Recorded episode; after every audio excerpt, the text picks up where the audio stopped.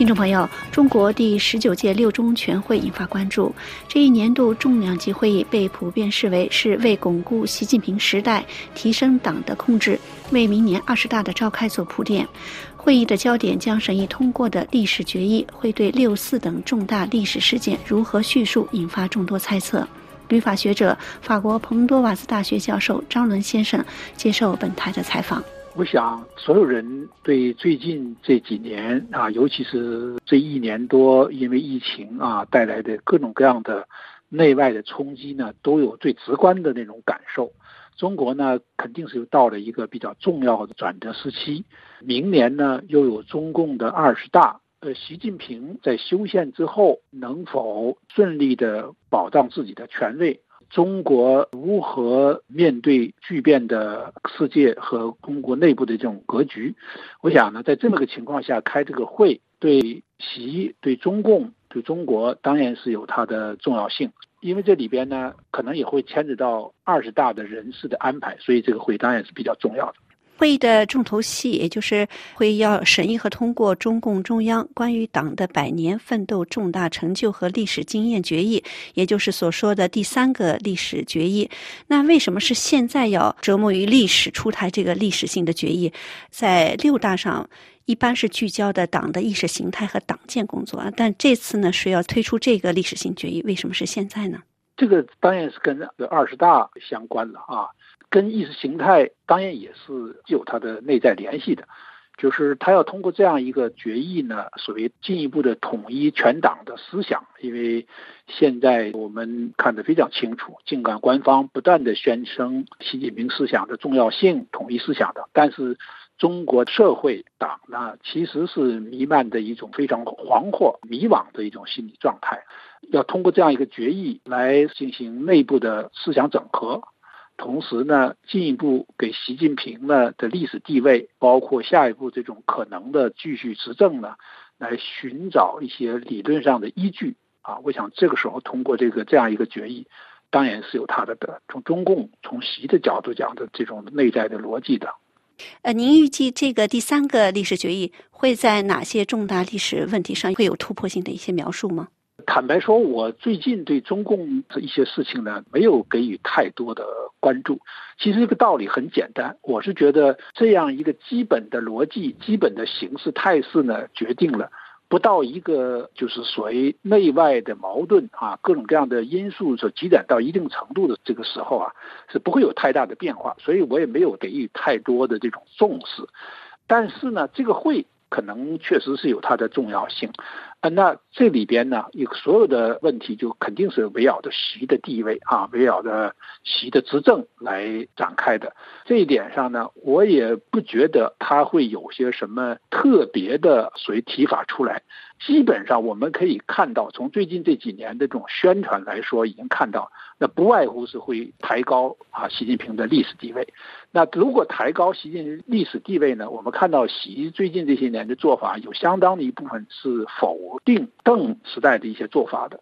这个决议如果这样提升呢，那某种程度上说是会要贬低邓的啊，甚至某种上说，也就是说，跟这个当年。通过的这个第二个历史所谓历史决议呢，某种逻辑上可能是会有一些相悖的这种，至少在暗含的逻辑上是会相悖、相反的、相矛盾的一些提法出来。这些东西呢，我想不外乎是为了巩固习的权力啊，取得地位，然后中共的权力地位来做准备、做铺垫。至于说这样一个决议能不能真正以我这样的呃一个观察者的角度来看，真正的解决。中共所面临的一些根本性问题啊，中国面临一些根本问题，我是不抱任何这种期望的啊。我是觉得以最近这几年所表露出的各种各样的信息看，我觉得他们有相当一部分是在倒行逆施，在走回头路。比如说个人崇拜等等这些问题啊，强化对中国的各方面社会的控制，限制各种各样的人的呃自由和创意等等这些方面哈。所以如果从这个角度考虑。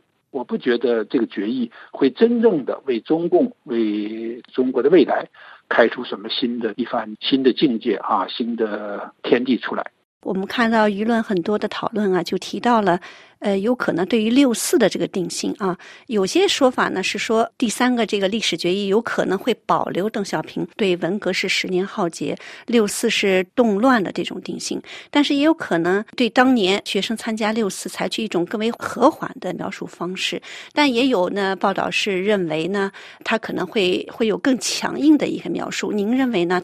对文革的评价和对六四评价呢是不同性质的，根本的两类的啊性质的事情。对文革的评价，如果是缓和的话，那只能是灾难性。这几年其实在不断的缓和啊，一直在说文革是所谓的艰难探索当中的一个一个问题。那最近呢，稍微又有一点往回收啊。那在这方面，如果软化起来，那可能只能是更糟的一件事情。文革是对这个民族的一场真正的灾难啊！到今天为止，几十年过去了，我们还在承受它的留下的某种这个后遗、恶劣的后果。那如果对六四的话，更软的一些评价，当然我们希望看到如此，但是我也不觉得现在这个背景下会出现这样的可能性啊！我都觉得大概率可能还是比较强硬的一些一些看法。因为我看不出来他现在有什么样的特殊的原因，怎么会这个时候突然间会对六四有一些软化的这种说法？我看不太出来这个可能。当然，如果出现这种，我希望我是错的啊，但是我看不出来这方面有这种逻辑。呃，是不是人们还是有更多的这种期望吧？啊，在做这样的这种猜测。呃，如果按照中共现在，包括习现在最近这些年的执政的这种风格立场的话，那对六四的指挥是更强硬的一种态度。我觉得这方面的概率可能更大一些。那在会议召开前夕，媒体都注意到中国官媒在高调宣传习近平的这个伟人形象，认为这是为习近平继续担任中国党政军最高领导造势。因此呢，这个大会的召开也被视为是为明年中共二十大连任第三个任期做准备。其实，习近平在二零一八年已经通过修宪为自己连任总书记铺平了道路，他还有必要做这些宣传和铺垫吗？当然还是有了，因为毕竟中共的任期，这是经了文革、经了六四这两场巨大的灾难之后换来的中国的一种进步。许多人经常忘记有一个具体的历史背景，就是人们常常认为六四只是牺牲，没有赢得中国的一些什么进步。其实邓小平最后彻底的退下来，他宣布彻底的辞职，交出去。这是跟六四的屠杀付出这样惨痛的代价有很直接的关系。他是在六月份，后来又在九月份，这个分别向中共的常委，包括啊啊第三代领导人啊开始交班啊，最后提出辞职，所以。这是巨大的灾难换来的中国的这样一个政治上的一种进步，使得政治的六四之后的三十年呢有一个基本的预期，就是中共建立的退休制。那么现在呢，习要把它改掉，我想它带来的这种不确定性，这种后果呢，将来我们会看到。如果我们希望的不出灾难最好啊。但是这种可能会给中国政治带来这种不确定是巨大的。那么习呢？现在这个两任了，他要彻底的，如果让自己继续执政下去，他面临的压力各方面这种反弹还是会很大的。尽管他改了，人们也知道啊这样一个意图，但是真正做到这一步的时候，他还是要找出各种各样的这种啊理由来安抚人心，来让呃人接受这样一个事实。所以，我想这方面呢，他做这一类的工作呢，当然是有他的目的的啊。这个不是说他改了之后，这个事情落实下来的时候就会很顺畅。您谈到了有关人事哈，对于人事的布局，那么在会议前夕，一些重要高官的落马，包括公安部前副部长孙立军涉嫌受贿被逮捕，以及前副总理张高丽被曝性侵丑闻，这些是否呃涉及到他整个的人事安排布局呢？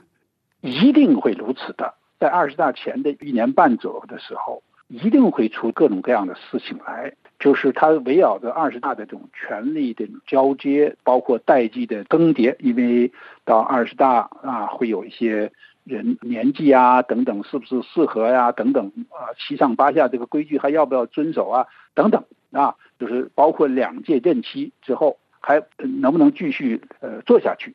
这些事情牵扯到权力的分配、权力的继承，在这之前，一定会有一个比较激烈的权力的争斗。这个权力的争斗呢，它会以各种各样的方式表现出来。那么现在我们看到，你比如说提到的孙立军啊等等这些人的事情背后呢，一定是有这样一个逻辑在的啊。因为这个不仅仅是牵扯到二十大的问题，它还牵扯到二十大以后下一步执政团队的组成和它的运作问题。所以我想，如果不出意外呢，这个六中全会上。也许可能就会有一些人事的这种变动啊，或者至少我们能看出一些征兆来。因为如果有些人二十大要上位的话，这个时候是一定得有所动作了，否则就来不及了啊。从组织上啊、人事上做调整，可能就来不及了。所以这个六中全会重要呢，除了这个决议之外，呃，包括习自己的这个连任的安排之外。还有一些人事上的东西，我相信要不就直接的会宣布了啊，要不迹象就会表现的很明显了。我想这是确定的。中国呢，几十年，特别是后六四时代发展出来这个模式，当然它有它的成就那一部分，高速增长的一部分，但这个模式本身所。具有那种畸形、负面的东西，最近这些年是越来越显现出来了。不平衡、不合理的许多问题啊，都在加速的呃显示。这个是需要中国做一些比较重大的啊、根本性的这种调整的啊。在这方面呢，我们看吧啊，他们会怎么样的看待这些事情啊？做怎么样的这种觉得？但如果是按照过去这几年的说法，这种做法。我个人是不敢太乐观的啊，因为这个我没看到啊，这个结果是很不佳的啊，不敢让人有任何乐观。这是几十年发展出来的各种各样的这种，比如说造成中国经济增长的一些因素，现在都在逐一丧失。中国能不能很好的发展出新的增长模式？社会能不能做更好的各方面政策上的调整？这些都是面临很大的问题。官方这几年实际上也在做一些尝试，想做一些事情，但是这方面呢有很多的做法其实是有倒退的。我自己过去常提这个说法，就是改革带来了很多的成就。但改革也浮现出很多问题。那解决改革出现的问题呢？应该是用更深刻的改革的方式去解决。但是呢，也有另外一种方式，那就是用不改革之前的那种方式，哈，毛时代的方式来应付这些问题。那我们现在看到，基本上其这些年呢，更多的是采取毛时代的就不改革之前的方式来处理改革时代出现的问题。中国的改革事实上是走了一半之路啊，最终这个改革能不能成功？历史性的看，宏观的看，最后能不能胜利，能不能成功？我们真的是就要画问号了。用这个我过去也常举的例子，这个中国大陆一个经济学家周其林先生的话说：“就半拉子改革啊，我们走到半拉子，这个半拉子能不能走下去？”这就是一个问题了。那你倒退的话，那你很可能最终会带来很多很多问题啊。其实当年中共的总理温家宝在下台之前也说过类似的话嘛，就是你如果搞不好的话啊，几十年的改革的这个成就会前功尽弃啊。这是他当年说过的话。我想我们现在实际上是存在着这种风险的。听众朋友，以上的专题节目由林兰采播，感谢收听。